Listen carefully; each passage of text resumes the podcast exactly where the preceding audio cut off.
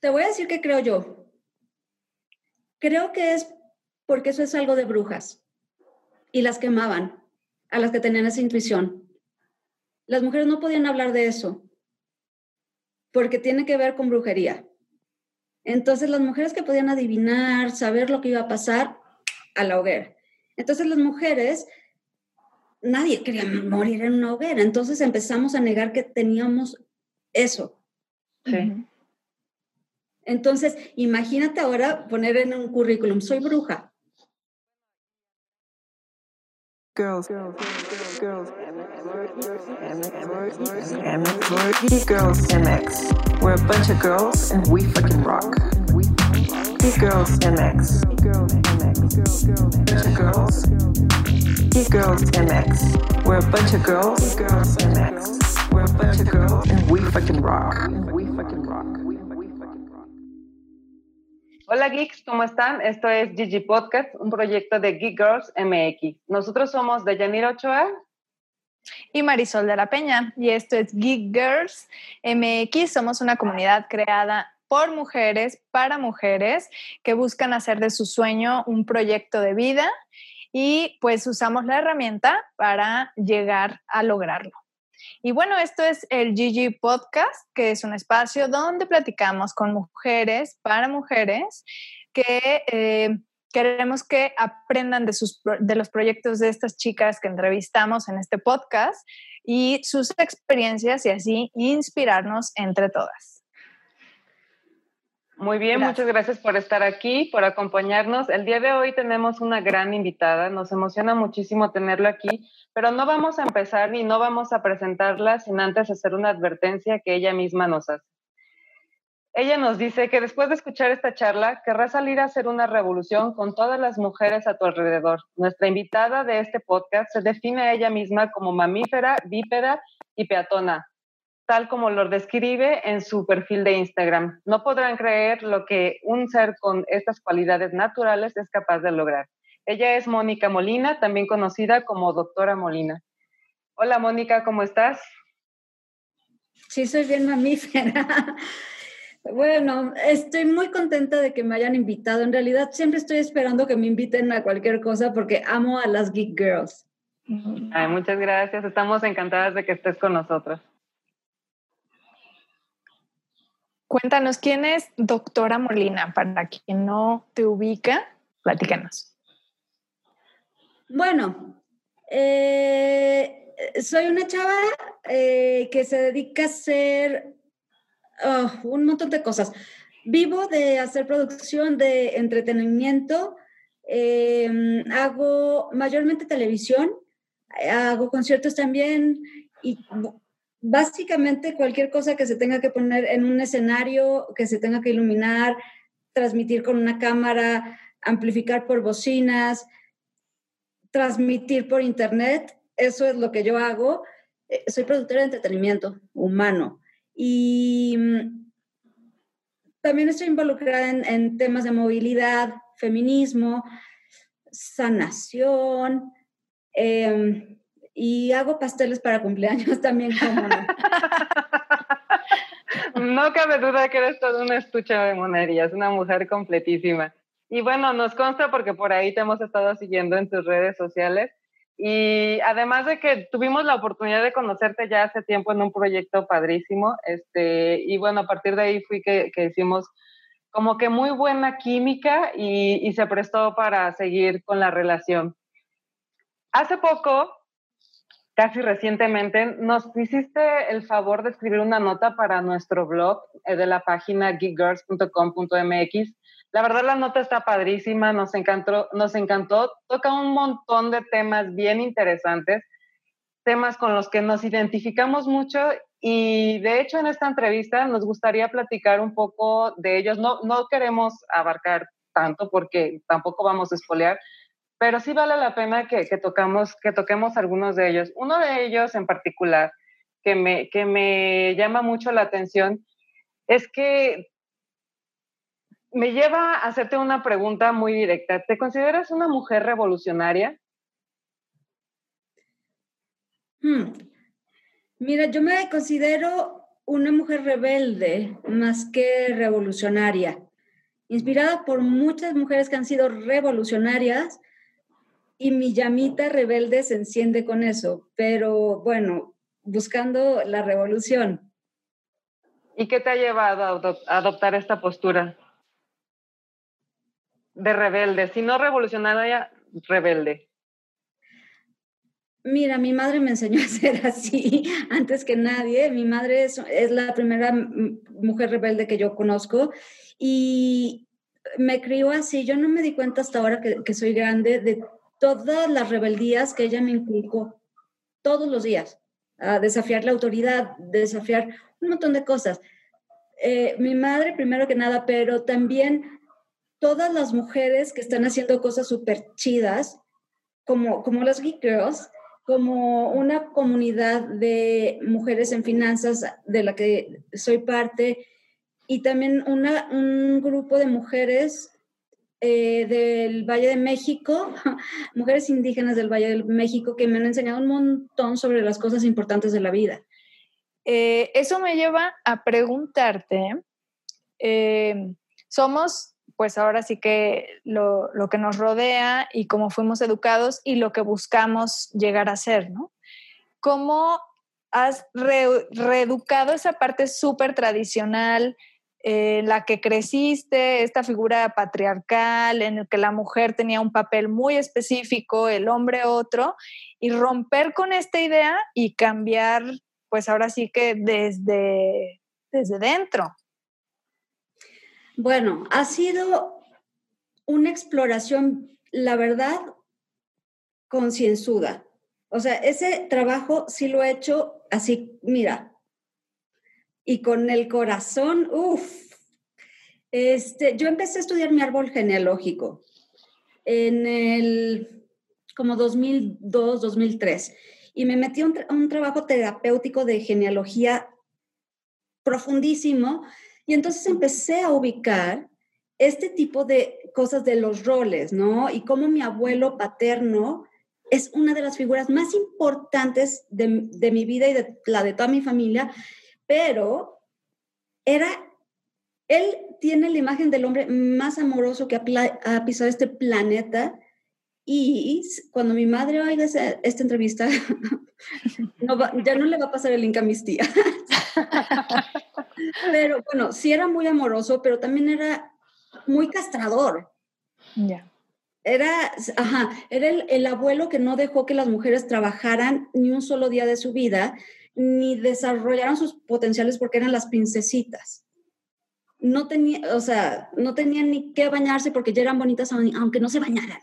Así. Bueno, y también un poco, yo digo, sí podemos juzgar eso, pero no lo juzgaría yo con tanta fuerza por el contexto en el que estaban, el contexto histórico en el que se vivían, ¿no? Si él hacía lo contrario, probablemente los demás lo verían mal, así como, ¿por qué permite que sus hijas hagan X cosa? ¿O por qué permite eh, que, que, las hijas hablen? No sé, como que siento que también estaban un poquito sujetos al contexto de moral del momento histórico, ¿no? Igual que todos nuestros abuelos, pero eso marcó la línea con la que yo nací. Ya. Perdón, abuelito, te quiero mucho, mucho. Lo que sí es que esa formación que él nos dio, a mí me ha servido mucho para tener la autoridad de decir, eso no lo hago, porque mi abuelo, para eso fue la revolución. ¿Sabes? O sea, sí muy castrador por un lado, pero por el otro nos dio muchísima seguridad. Entonces, lo que yo, lo que yo he hecho al estudiar mi árbol genealógico es reconciliar esas, o sea, ubicar esas partes y reconciliarlas también, hacer las paces y ver que cada quien hizo lo mejor que pudo. Que lo hizo amorosamente, lo hicieron porque era lo que sabían hacer y hasta donde sé no hay grandes pleitos en mi familia.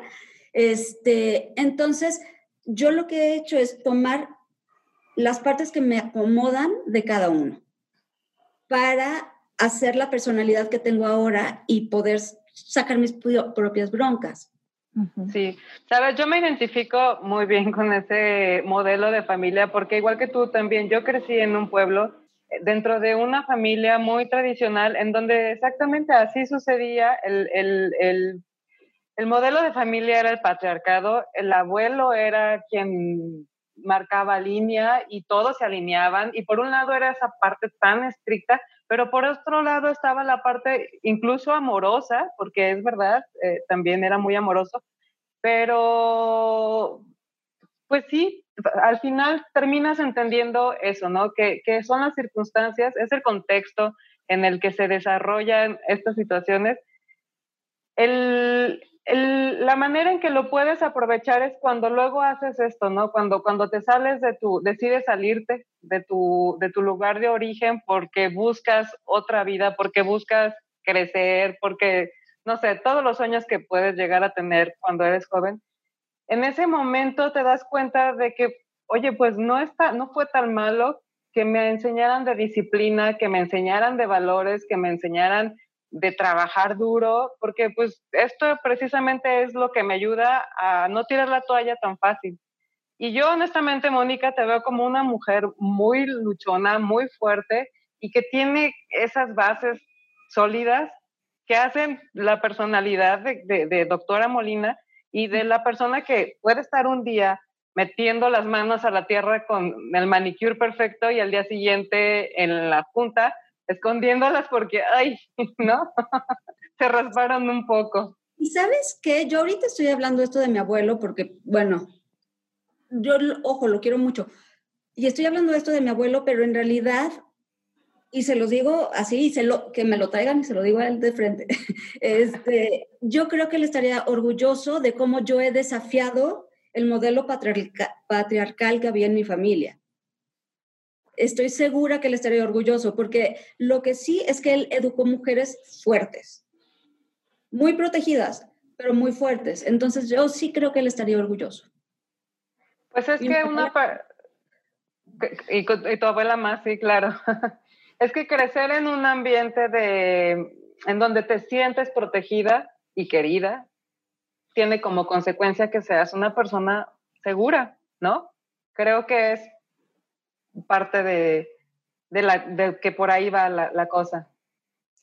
Oye, Mónica, y yo quisiera saber cómo has manejado este tema, eh, porque tú has estado, pues ahora sí que en, en puestos de mando y en puestos donde tú tienes, eh, ahora sí que el poder de decidir ciertas cosas, ¿no? Y cómo llegas ahí no actuando eh, como un hombre para tomar tu lugar, el lugar que te corresponde, y eh, haciéndote fuerte con las habilidades que da el género, ¿no? Las famosas soft skills.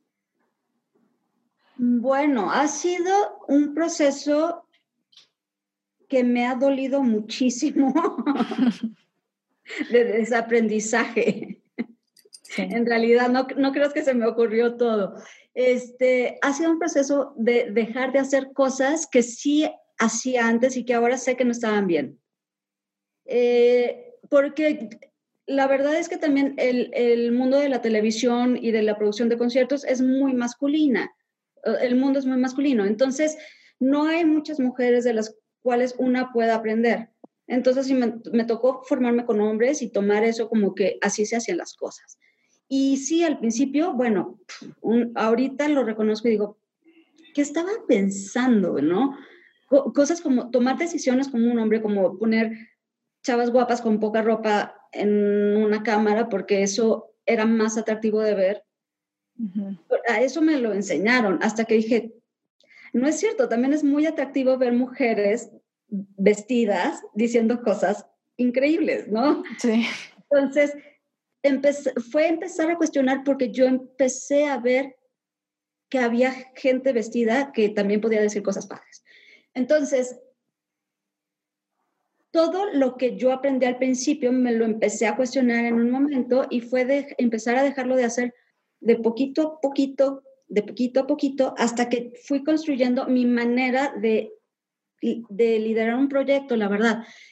Y fue prueba y error y la verdad es que mis jefes me quieren un montón y aún así he recibido críticas, pero ahora ya no. ¿sabes? O sea, recibí críticas en un momento de, me parece que eres muy blanda, me parece que te falta más decisión y no dar tantas opciones, porque ese es el tipo de soft skills que tenemos las mujeres, que damos opciones para que alguien pueda decidir. Porque lo que una mujer busca a la hora de tener un trabajo es flexibilidad, ¿no? Queremos flexibilidad de horarios porque hacemos un montón de cosas. Yo no soy mamá siquiera y hago un montón de cosas.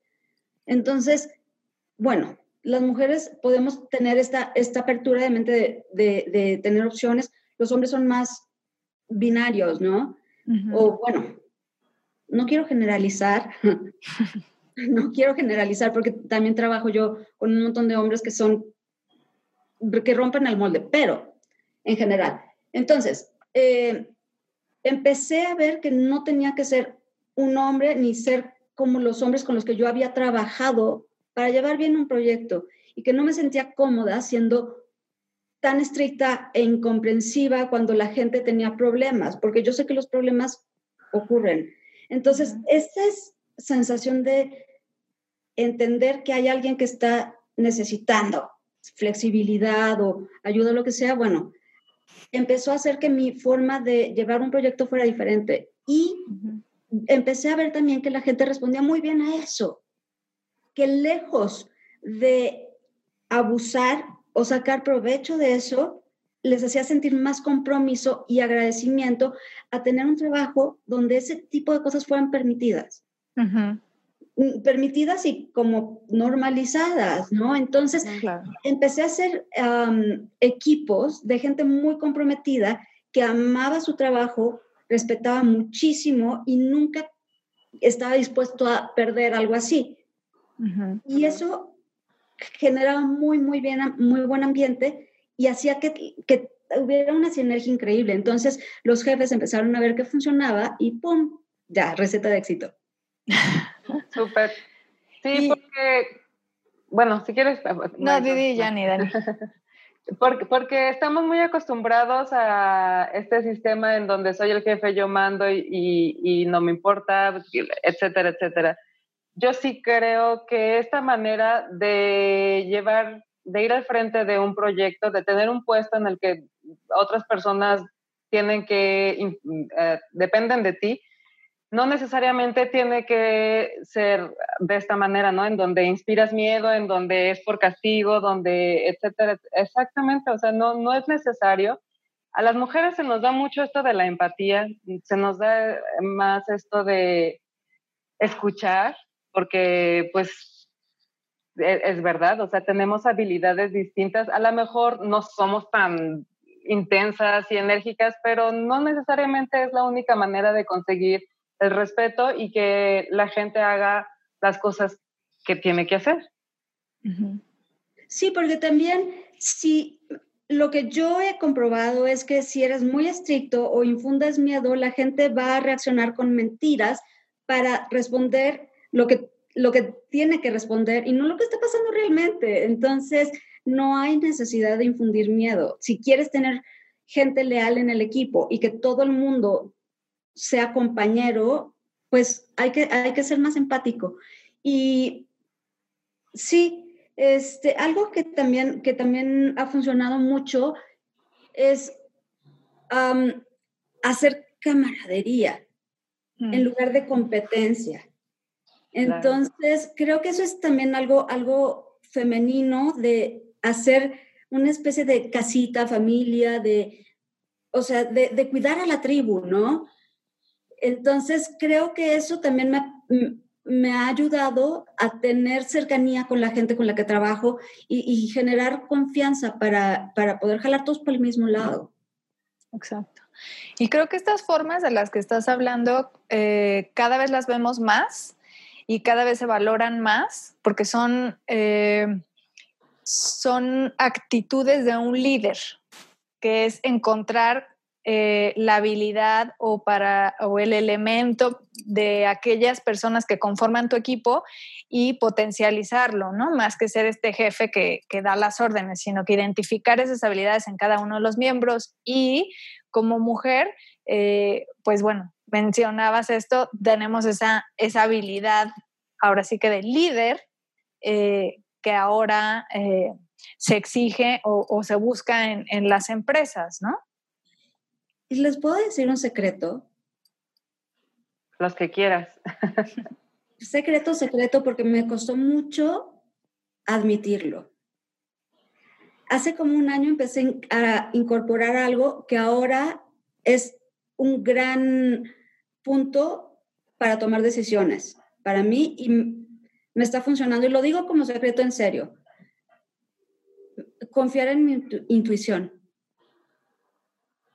Es algo totalmente inaceptable si lo pones en un currículum. Tengo una gran intuición. No lo podría poner en un curry, ¿saben? Pero es en serio. Si hace un año dije, es que sí tengo. Porque alguien me lo hizo ver en la oficina. Alguien me dijo, Mónica, eres muy previsora. Y yo dije, es que no, no sé de dónde me sale eso. Y dije, ¿es intuición? Eso es lo que me han dicho que es intuición. Y entonces empecé a sensibilizarme con eso y a escuchar esa, no es voz, es como una certeza que tienes adentro de que las cosas son así. Así, y ir para allá y decir, confíen en mí. Y jalar para allá. Entonces, sí, la verdad es que sí, cuando empezamos la pandemia, yo estaba con, con un proyecto y antes de que nos encerraran a todos, dije, voy a empezar a revisar los seguros para ver si me cubren por frenar la producción, eh, si cubren a todo el crew, ver si, eh, si cubren pandemias, a ver qué tenemos que hacer. Y empecé así a estudiar el seguro, no saben, y a, y a cubrir a la gente y ver que se hicieran, ah, los doctores empezaron a ir al set antes de que eso fuera una norma. O sea, yo tenía doctores en el set tomando temperatura en marzo, a principios de marzo. Wow. Eso fue pura intuición. Entonces, chavas, háganle caso a la intuición. Sí es bien importante, sensibilícense con eso porque en serio lo tenemos. O sea, somos porque... está en nuestra energía. Hagámosle caso a eso. ¿Por qué será que la intuición es algo que no puedes poner en un currículum, como lo mencionas? Porque tiene que ver con sentimientos, porque tiene que ver más con sentimientos que con habilidades prácticas. ¿Por qué crees tú que sea? ¡Ay! Me estás preguntando cosas bien secretas. Estamos en confianza. Acuérdate que nos puedes contar secretos. está bien. Te voy a decir qué creo yo. Creo que es porque eso es algo de brujas y las quemaban a las que tenían esa intuición. Las mujeres no podían hablar de eso porque tiene que ver con brujería. Entonces las mujeres que podían adivinar, saber lo que iba a pasar, a la hoguera. Entonces las mujeres, nadie quería morir en una hoguera. Entonces empezamos a negar que teníamos eso. Sí. Entonces, imagínate ahora poner en un currículum, soy bruja. Bueno, y al grado de que hoy en pleno 2020 seguimos ocultando esa parte porque, seamos honestas, de alguna u otra manera todas la tenemos. O sea, yo, yo lo creo también. Yo pensaba que, que se desarrollaba de acuerdo a tu sensibilidad, que dependiendo de qué tan sensible o no eras, podría ser más o menos intuitiva, porque es algo que yo, yo lo relaciono mucho con las emociones, ¿sabes? Por eso te digo que, que sí lo creo y, lo identifico, pero exactamente jamás he podido de llegar a un lugar y decir, y bueno, soy muy intuitiva, ¿no? O, o desarrollé la intuición, o a lo largo de estos años, con mis diferentes experiencias, he desarrollado mi intuición. No es algo que llegas y platicas cuando estás buscando un trabajo. Sí, yo creo que si, si, si traemos a las, a las chavas que hacen física y cálculos y coding y todo esto, van a tener una manera de explicármelo. Pero para mí sí tiene algo que ver con, con la energía femenina, la verdad. Y con estas habilidades que traemos de manera natural. Sí, al final de cuentas yo creo que sí, sí puede existir ahí, como dice eh, doctora Molina, una explicación científica de parte de la biología o de la química en la que te diga eh, por qué las mujeres tenemos como más esta tendencia a tener estabilidad, ¿no? Y que creo que eso está cambiando también mucho en, en la forma en la que nos comunicamos, en la que nos estamos desarrollando nuestros trabajos, porque cada vez están pidiendo más estabilidad de la inteligencia emocional, ¿no? Y cómo, este, porque al final de cuentas es parte de reconocernos como seres humanos, ¿no? Y como parte de un todo, y ese todo incluye sentimientos, inteligencia, eh, físico y todo esto conjuntado, ¿no? Y antes, eh, eh, me gusta mucho lo que mencionabas, doctora Molina, en, en tu nota, de que pues esto va a traer ganancias, no solamente este, esta revolución va a traer ganancias no solamente para las mujeres, sino también para los hombres, ¿no? Cómo reconocerse como parte de un todo, porque también esta parte emocional no se les permitía tener a los hombres, ¿no? O se les veía, se les juzgaba por, por mostrar sus emociones. Sí, yo creo que es muy importante decir que el que las mujeres estemos ahora ocupando ciertos espacios que no eran tradicionalmente para nosotras, no está rezagando a los hombres. El que las mujeres avancen, en realidad a ellos también les da un, lugar más cómodo, ¿saben? Porque ya las mujeres que, dependen de hombres van a dejar de depender y los hombres van a dejar de tener esa carga en la espalda. Y el no tener esa carga en la espalda también les va a permitir tener un lado desarrollado que no han podido desarrollar, por, hacerse fuertes y, sacar las cosas adelante y poner carota de que pueden con todo, ¿saben? Entonces, si, si las mujeres empezamos también a, ocupar esos espacios, los hombres van a poder ocupar los que no les han sido permitidos. Todos ganamos.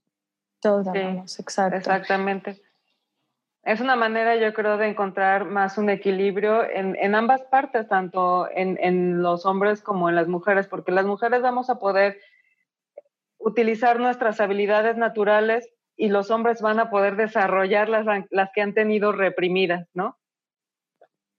Sí, y creo que las, las mujeres que están en estos puestos eh, que les permite tener esta bondad de decidir qué pasa o cómo se manejan ciertas cosas, eh, como lo que tú haces, Mónica, eh, pues nos ganan muchísimo espacio, ¿no? Porque el hacer las cosas diferentes es lo que realmente hace el cambio, no solamente llegar al poder por el poder, sino que llegar de forma diferente y haciendo las cosas diferente y eh, continuando rompiendo estos patrones, ¿no?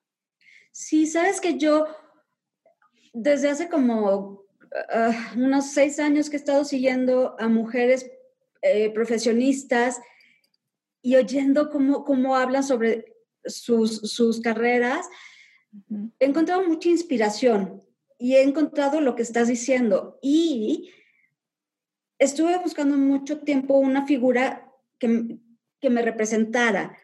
Eh, me, ha costado mucho porque no encontré la que esperaba, pero he encontrado muchas que me han hecho como una, una gran fotografía collage de, de, la mujer que yo aspiro a ser. Y mm, lo que me pasa es que a mí me cuesta mucho trabajo hablar de lo que de lo que yo he hecho, aunque parezca que no. Me cuesta mucho hablar sobre, sobre lo que he hecho. Entonces, cuando escribí la nota para, para, ustedes, para el blog de ustedes, me daba pena poner ciertas cosas, porque decía, ay, ¿cómo voy a decir eso que sangrón? Qué presumida. Y no estaban. Entonces, hablé con, con, una de las personas más cercanas a mí que me conoce como si fuera mi gemelo, y es mi hermano Alan, y le enseñé la nota y le dije, oye, ¿cómo ves? Esto me da pena. Y me dijo, Mónica, eso es lo que tú siempre buscaste ver en otras mujeres a las que has seguido. No lo, no lo hagas por presumir, haz porque las otras Mónicas que están buscando esa figura lo pueden ver ahí. Eso es lo que necesitan. Y entonces le dije, muchas veces me digo, no, no, no, no, no, yo estoy diciendo algo que tú me dijiste. y dije, ¿en serio? ¿Qué sí, no se trata de, presumirnos, sino de... de Reconocernos. inspirarnos. a las chavas que les falta un poquito de ánimo para dar esos pasos, para hacerlo, para no tener miedo, para decir, ¿qué, qué me falta para estar ahí? O sea, ¿qué, ¿qué, es lo que tengo que hacer? Pues hacerlo. Decir que lo quieres hacer y lanzarte, ¿no? Claro, justo eso es parte de lo que como comunidad buscamos. Eh, inspirarnos y así eh, motivar a otras chicas, contagiarlas de que su sueño, su proyecto puede ser su forma de vida y que si otras chicas lo han hecho y pueden compartir su experiencia, pues ahí pueden verse reflejadas eh, y, caminar hacia allá. Y el objetivo, que es lo que estamos haciendo en este eh, Gigi Podcast es compartir para poder inspirar a otras chicas, ¿no? Y poder compartir este conocimiento y esta experiencia que tú, que tú tienes. Eso yo lo aprendí de ustedes. No. O sea, cuando, cuando yo fui a Guadalajara y las conocí, eso fue lo que ustedes me enseñaron, que había que hacer esa red entre mujeres. Eso yo lo, lo que acabas de decir, lo están haciendo muy bien. gracias, qué linda. No sé.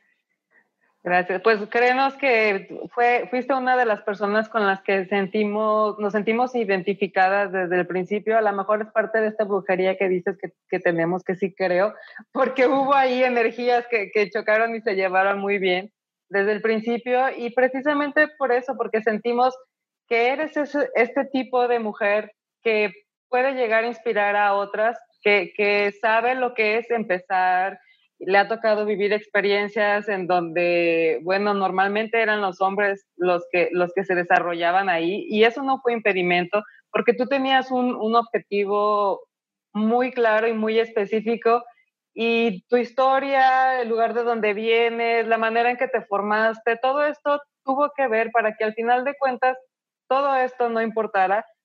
Aprendiste de las experiencias que tuviste, llegaste a obtener puestos importantes de trabajo en donde tuviste la oportunidad de mover las cosas en, para que fuera un ambiente más empático y un ambiente más amigable para ambos géneros, no solo para mujeres, para hombres y para mujeres.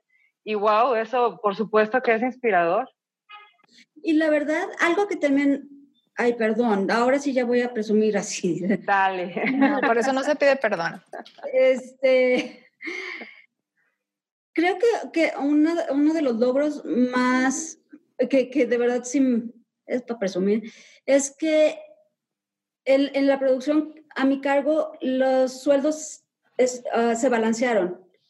No estaban balanceados al inicio. O sea, cuando yo llegué, estaba todo desbalanceado. Sí, había desbalance, pues. y, y, parte de mi trabajo allí no fue solo la producción, sino equilibrar oportunidades, hacer equipos mixtos, eh, diversos y con igualdad salarial. Entonces, eso es algo de lo que ya me volví activista y estoy tratando de, compartir en la empresa, porque es muy fácil hacerlo, en realidad es súper fácil. Este, yo, dicen que nos faltan, que 200 años, ¿no? Para, para cerrar esa brecha. sí. Yo, yo creo que si de verdad hubiera mm, más personas que hicieran así un balancito, nos tardaríamos bastante menos, no, es tan difícil. Bueno, y se supone que aumentaron unos cuantos por este rollo de la cuarentena, ¿eh? sí, por ahí escuché el otro día. Entonces, sí, pero, pero yo también creo, igual que tú, creo todavía en, la humanidad y, y, en que va a llegar el momento en que finalmente vamos a comprender de que no se trata de género, se trata de, respeto y, de amor. Exacto, se trata de amor. Se trata de amor. Pues sí, en eso coincidimos totalmente. Pues no sé, este Marisol, algo más que queramos agregar. Híjole, pues yo creo que podríamos hablar muchísimo respecto a esto, pero creo que nos quedamos como con varios puntos, obviamente inspirados por, Mónica y su historia de vida, que además nos queda claro que eres una mujer revolucionaria en todos los aspectos eh, y que has estado haciendo el cambio de forma muy activa en, eh, con tu familia, con las personas que te rodean, queriéndote involucrar en tu comunidad, en eh, cosas realmente como un agente de cambio en, muchos aspectos y bueno, más activa en la parte eh, laboral de forma muy concreta, ¿no? Que digo, híjole, sería, es un sueño realmente todo lo que has logrado para muchas de nosotras. Pero, pues bueno, creo que nos queda esta conclusión que no es presumir, es compartir y creo que eh, hay una diferencia muy grande, ¿no? Presumir es como querer hacer menos al otro eh, levantando tus logros y compartir es, ahora sí que compartirlo todo, ¿no? Es, me costó trabajo, no fue fácil, he sido educada y, y, de diferentes formas y realmente de corazón estoy haciendo un cambio y esta fue mi experiencia y lo logré. Me caí y también al final me fue bien. Entonces, esta parte de compartir y compartir desde el corazón, ¿no? desde el amor y, pues ahora sí que el conocimiento eh, entre mujeres creo que nos hace fuertes, ¿no? Y es muy importante porque a final de cuentas nosotros a lo mejor estamos en, una situación privilegiada en, el contexto en el que nos, rodeamos, pero muchas otras mujeres están en otro contexto eh, donde son relegadas, ¿no? Y más eh, con el tema de la tecnología, del acceso, de los recursos, de la economía y demás. Entonces, pues seamos fuertes entre nosotras y vamos compartiendo este conocimiento que tenemos con otras mujeres que a lo mejor no están en este círculo. Sí, e, eso es súper importante porque si yo reconozco todos los privilegios que tengo para poder sentirme tan bien y compartir esto, pero lo importante es que el mensaje le llegue a las chavas que no lo sientan que pidan ayuda, porque ahí estamos, ¿no? O sea, sí, somos una comunidad. Al final de cuentas, exactamente eso es lo que somos. Híjole, hay tantas cosas padrísimas que, que mencionas en la nota. No quiero espolear porque seguramente habrá quien todavía tenga pendiente por ahí la nota, pero uno de los temas que tocas es precisa, sin, sin entrar mucho en detalle, es precisamente este asunto de la tecnología y la situación que vivimos actualmente, ¿no? Y, y cómo si hay cierto segmento marginado que se encuentra en desventaja con respecto a otro pequeño grupo y, híjole, es, es, una situación que seguramente traerá consecuencias dependiendo de cómo, cómo lo abordemos. Les voy a contar una anécdota, voy a tratar de ser muy breve con esto, pero que ha sido una de las cosas más importantes que me ha pasado en mi vida laboral como mujer. Hace ah, un año y medio me invitaron a hablar sobre el Día Internacional de la Mujer, el 8M, eh, para el, el, grupo de empresas para el que trabajo, ¿no? O sea, yo trabajo en una empresa aquí en México, pero hay un grupo a nivel internacional y entonces eran conversaciones de una mujer con otra mujer en partes distintas del mundo hablando sobre el 8M. Y yo, bueno, me preparé como loca, vi mil videos para ver qué, iba a decir, me mandaron la entrevista y cuando empiezan a grabar, mente en blanco, porque yo estaba hablando con la CEO de Noruega. Estaba muy emocionada de conocer a una mujer así, imagínense.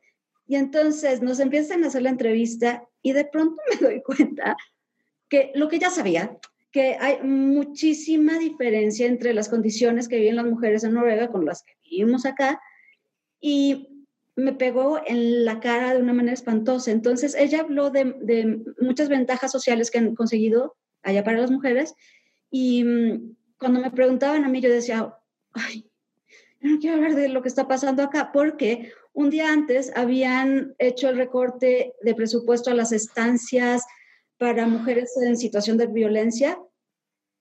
Y un día antes habían hecho otro recorte a programas que tenían que ver con, con mujeres, ahorita no me acuerdo, y habían anunciado el gabinete plural de, de esta administración, el gabinete 50 y 50, y yo decía, esto no, no es cierto que está pasando, y me preguntaron sobre eso, Y yo traía la, la cabeza llena de las cifras también de, de feminicidio y esas cosas espantosas que suceden acá. Y no, no, fue muy difícil no hablar de eso. Entonces, hablar de 8M en México con una mujer que estaba en Suecia en otra condición, fue muy, muy difícil. Y entonces, cuando yo estaba hablando, pero también yo tenía como que representar a la mujer de, de la empresa, que es una empresa padrísimísima, y no podía hablar de la situación espantosa que hay en el país y tuvo una tribulación horrenda. Entonces, a lo que voy con esto es que me di cuenta que yo era una mujer que estaba en una posición muy padre, hablando con una CEO de Noruega, aprendiendo un montón de cosas sobre maternity leave y cosas así bien avanzadas. este, en una, en una sala de juntas bien bonita, con una conexión a internet padrísima, en inglés, y yo entendía y podía responder con tribulaciones, pero podía responder. Y enfrente de mí había una ventana con camiones pasando con mujeres con otra realidad. Y yo decía, ¿de qué estoy hablando? O sea, lo que yo estoy diciendo me representa solo a mí y a un 10% de las mujeres de este país o no sé, la realidad de las mujeres en este país es otra. Y esa desigualdad que tú estás hablando tecnológica me marcó para siempre y lo tuve en esa junta. Entonces, sí, lean la nota. Sí, lean la nota. Mónica, ¿y cómo podemos seguir conversando contigo? Digo, nosotras estamos en contacto, pero todas estas chicas que van a escuchar este podcast, que van a leer tu nota, ¿cómo pueden conversar contigo, acercarse a ti para pedirte un consejo? ¿Cómo podemos seguir esto? Bueno, yo estoy en todas las redes sociales, todas como doctora Molina, doctora Molina como una sola palabra completa, D-O-C-T-O-R-A Molina. Búsquenme, ahí estoy. Este, respondo todo aunque me tarde. este, y yo fascinada, fascinada de que me contacten. Si alguien tiene las mismas inquietudes que yo he tenido o si alguien tiene consejos, por favor. este, no, yo encantada. Doctora Molina en todas las redes sociales. Muchas gracias, doctora Molina. La verdad es que ha sido una entrevista muy a gusto, muy amena. Nos encanta que nos hayas aceptado la, la invitación. Este, sí, yo, yo, sé, yo sé que siempre estás ahí al pendiente y nos das like y, y nos comentas en todo. De verdad eres, lo agradecemos mucho y, y este, consideramos mucho tu tiempo. Eh, gracias por, por, la nota, gracias por el podcast. Ojalá no sea la única vez, ojalá podamos repetir esta charla en cualquier otra ocasión. Y, ojalá podamos seguir haciendo otros proyectos porque de verdad, doctora Molina inspira, y no solo a nosotras, a toda la comunidad y pues por supuesto que queremos tener esta fuente de inspiración. Muchas gracias, chicas. Es un sueño estar aquí. Gracias a ti, nosotros encantadas. Bueno, pues esto ha sido todo por este podcast. Recuerden seguirnos en nuestras redes. recuerden visitar nuestra página de internet geekgirls.com .com.mx y nos encuentran en todas las redes sociales como Geek Girls MX. Muchas gracias por estar con nosotros. Nos vemos en la próxima. Bye Hasta la próxima. Gracias. Bye. Girls, girls, girls, girls, Girls MX. Girls, girls,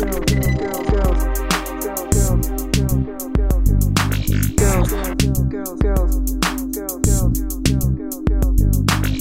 girls, We're a bunch of girls.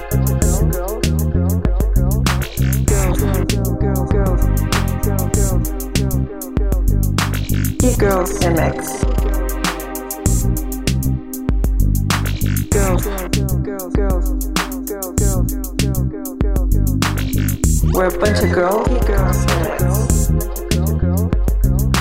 girls, girls MX. We're a bunch of girls. Girls MX. We're a bunch of girls, and we fucking rock.